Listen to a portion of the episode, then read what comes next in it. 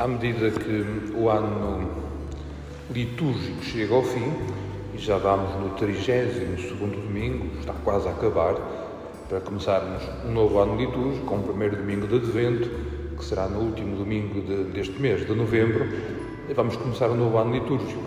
E é interessante que, à medida que os textos vão sendo proclamados e nós vamos celebrando os diversos domingos e solenidades, nós vamos experimentando a nossa participação na história da salvação. Por isso, eh, nós dizemos ciclo A, ciclo B, ciclo C, mas e morrer que não é um ciclo, porque um ciclo, um círculo, volta-se à mesma posição. Eh, o ano litúrgico é assim mais como uma, um, movimento helicoidal, é uma hélice, que à medida que circula, nós vamos sempre subindo, vamos aproximar, às vezes caímos, mas pronto, mas o ideal é que vamos sempre subindo e aproximando-nos mais da participação do mistério de Deus. E é a partir da consciência de que participamos mais do mistério de Deus que se torna compreensível a liturgia da palavra de hoje, que nos vai falando já da vida para além da morte, da vida que acontece depois de abandonarmos este corpo mortal, como nós costumamos dizer. E a primeira leitura retirada do segundo livro dos Macabeus, entretanto referi que este livro é dos, não foi o último, é dos últimos textos a ser escritos no Antigo Testamento. Estamos a falar no início do século IV antes de Cristo. É dos últimos, mas já vai 24 séculos lá para trás. E aqui mostra uma, uma, uma consciência que os hebreus já no Antigo Testamento tinham de que existe vida para além da morte. Aqui o que acontece é que foram presos sete irmãos, juntamente com a mãe, e eles não quiseram de modo algum transgredir os preceitos da lei judaica, porque não queriam, digamos assim, tornar-se indignos de participar na, na, na vida plena, na vida, na vida da ressurreição, na vida que é oferecida a todos os, os, os, que, os, que, os que morrem. E é difícil falar no Antigo Testamento em termos, eh, tirando aquilo que Cristo nos dá e aquilo que Cristo nos, nos, nos permite. Mas então eles não queriam, por uma, por uma questão de não dar mau exemplo e, por outro lado, para não negar a vida e a lei e a religião que sempre processaram. Reparai que o não transgredir está ligado à ideia de não perder o mérito não perder a possibilidade de receber e de participar na ressurreição dos mortos. Reparai que a lei é vista como eu não devo transgredir, que é para depois não ter como castigo o não participar na vida eterna. E esta mentalidade de entender a vida eterna como o resultado do somatório daquilo que nós fazemos nesta vida ainda está muito presente em nós. Nós pensamos, o que está metido no nosso, nosso inconsciente, é que eu tenho que comportar bem, tenho que fazer tudo o que é certinho, que é para depois no final eu ser julgado e passar à vida eterna. Porque se eu for julgado com coisas e tiver feito coisas más, eu já não passo para a vida eterna. É como que com uma visão muito jurídica, muito, muito judicial da fé. Fizestes bem, tens prémio, fizestes mal, tens castigo. Ora, esta forma de entender Deus não é assim muito, não é assim muito, não é assim muito correta. Parece que Deus é, é assim um, um Big Brother que está a olhar, a ver, a ver tudo o que nós fazemos para nos apanhar em falta, para depois anotar e no final dizer aqui, acolá e acolá fizestes mal. Se calhar, mais do que Deus, estamos a falar de uma projeção que nós fazemos de nós mesmos em Deus. Nós, como se fôssemos Deus, se calhar fazíamos assim, projetamos nele aquilo que nós somos. Quando falamos de Deus, é preciso ter cuidado daquilo que nós projetamos nele. Mas esta primeira leitura, nós cantamos: Senhor, ficarei saciado quando surgir a vossa glória. Eu queria parar aqui nesta palavra: Senhor, ficarei saciado. Saciado como aquela expressão de tenho vida plena, estou bem, estou tranquilo, não preciso de mais nada. Senhor, ficarei saciado quando surgir a vossa glória. Claro está que nós podemos pensar, Senhor, ficarei saciado quando, na vida eterna, surgir a vossa glória. Mas aqui não fala da vida eterna, aqui fala quando surgir a glória de Deus.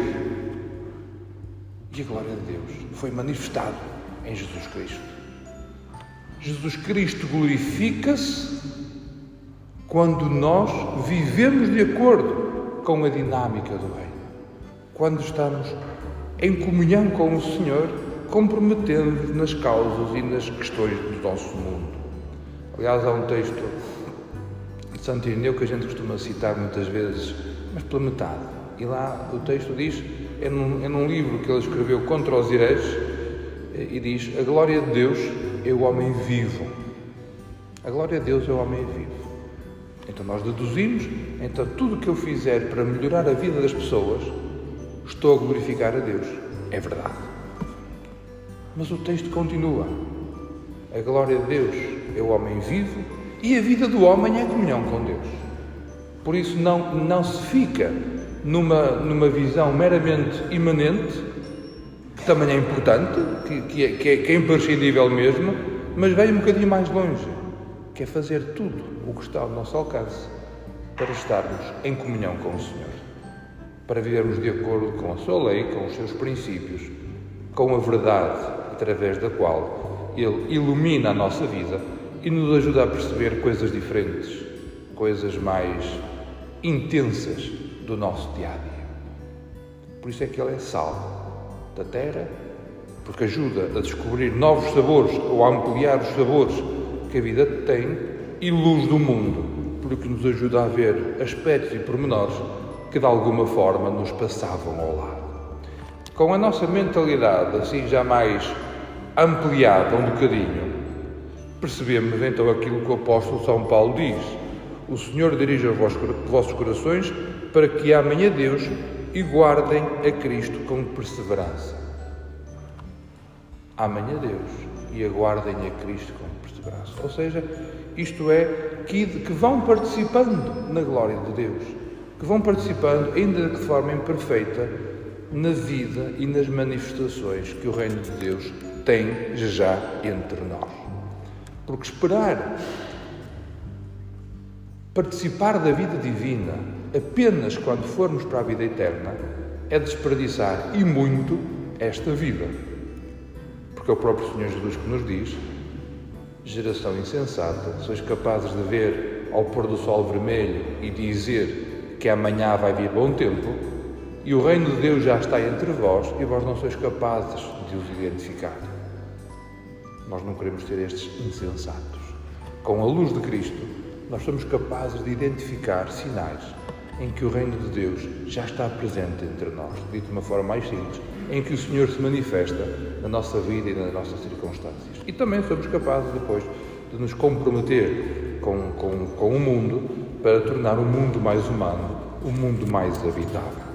Por isso, vida eterna, vida eterna é uma vida que não tem fim.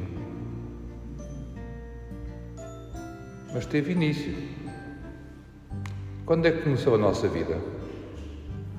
Quando nascemos. Bom, quando nascemos, quando, quando fomos concebidos, bom, não vou agora entrar aqui nesta discussão, mas entende-se. Nós começamos a viver a partir do momento que começamos a existir neste mundo. E a vida eterna já começou.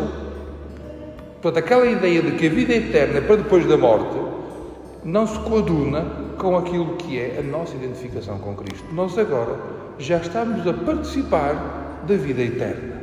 Claro, com imperfeição, com a, com a impossibilidade de ver de forma clara, com a impossibilidade de, de poder contemplar a Deus face a face sem nenhuma mediação. Isso, isso não, não, não acontece. Mas a vida eterna já começou. Nós, quando morrermos e diante de Deus, não vamos ter uma coisa diferente daquilo que somos agora. Vai ser uma continuação. Vai ser uma continuação. Por isso, esta pergunta do, dos saduceus, que eram os malandrecos, já sabemos.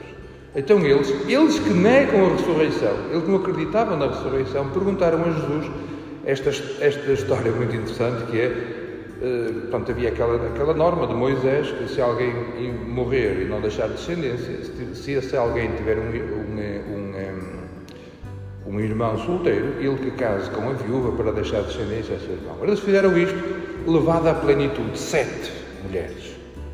Eh, portanto, sete, sete irmãos eh, casaram com a.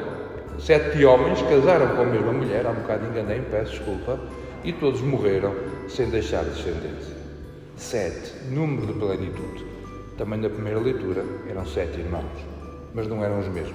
Os da primeira leitura do Evangelho eram pessoas diferentes. Então conta-se esta história assim um bocado recambulesca de que os sete casaram com aquela senhora e não houve filhos. E então Jesus, perante aquela aquela brincadeira, aquela partida que os saduceus lhe pregaram, diz: Vós não entendeis absolutamente nada. Vós estáis a projetar em Deus os vossos conceitos, a vossa maneira de ver, a vossa maneira de entender. Até fazeis, atrevo-me a dizer, brincadeira com a situação. Que Cristo, que Deus, que os mortos ressuscitam, até Moisés o disse. Eles pegaram o exemplo de Moisés e ele responde-lhe com outro exemplo de Moisés, quando diz o Deus de Abraão, o Deus de Isaac, o Deus de Jacó. Por isso, não é um Deus de mortos, mas de vivos. Porque para ele, para Deus, Todos estão vivos. Todos estamos vivos. Por isso nós ressuscitamos todos para a vida eterna. Por isso esta vida não é outra coisa que não seja um, um treinar, um saborear, um aprender a valorizar aquilo que é Deus na nossa vida. Por isso, à medida que chegamos ao fim do, do ano litúrgico, em que as narrativas bíblicas são normalmente muito apocalípticas, muito, muito a apontar o fim dos tempos, eh, se calhar seria bom que nós avaliássemos aquilo que sentimos quando ouvimos esses textos. Se é medo, se é consolo, se é desejo de viver mais intensamente a comunhão com o Senhor, ou então é receio de quando a última pancada do nosso coração surgir, nós não estivermos capazes de estar em plena paz diante do Senhor. Porque o apelar ao fim dos tempos não é nada mais, nada menos do que chamar a uma tomada de consciência da importância da vida que vivemos aqui e agora.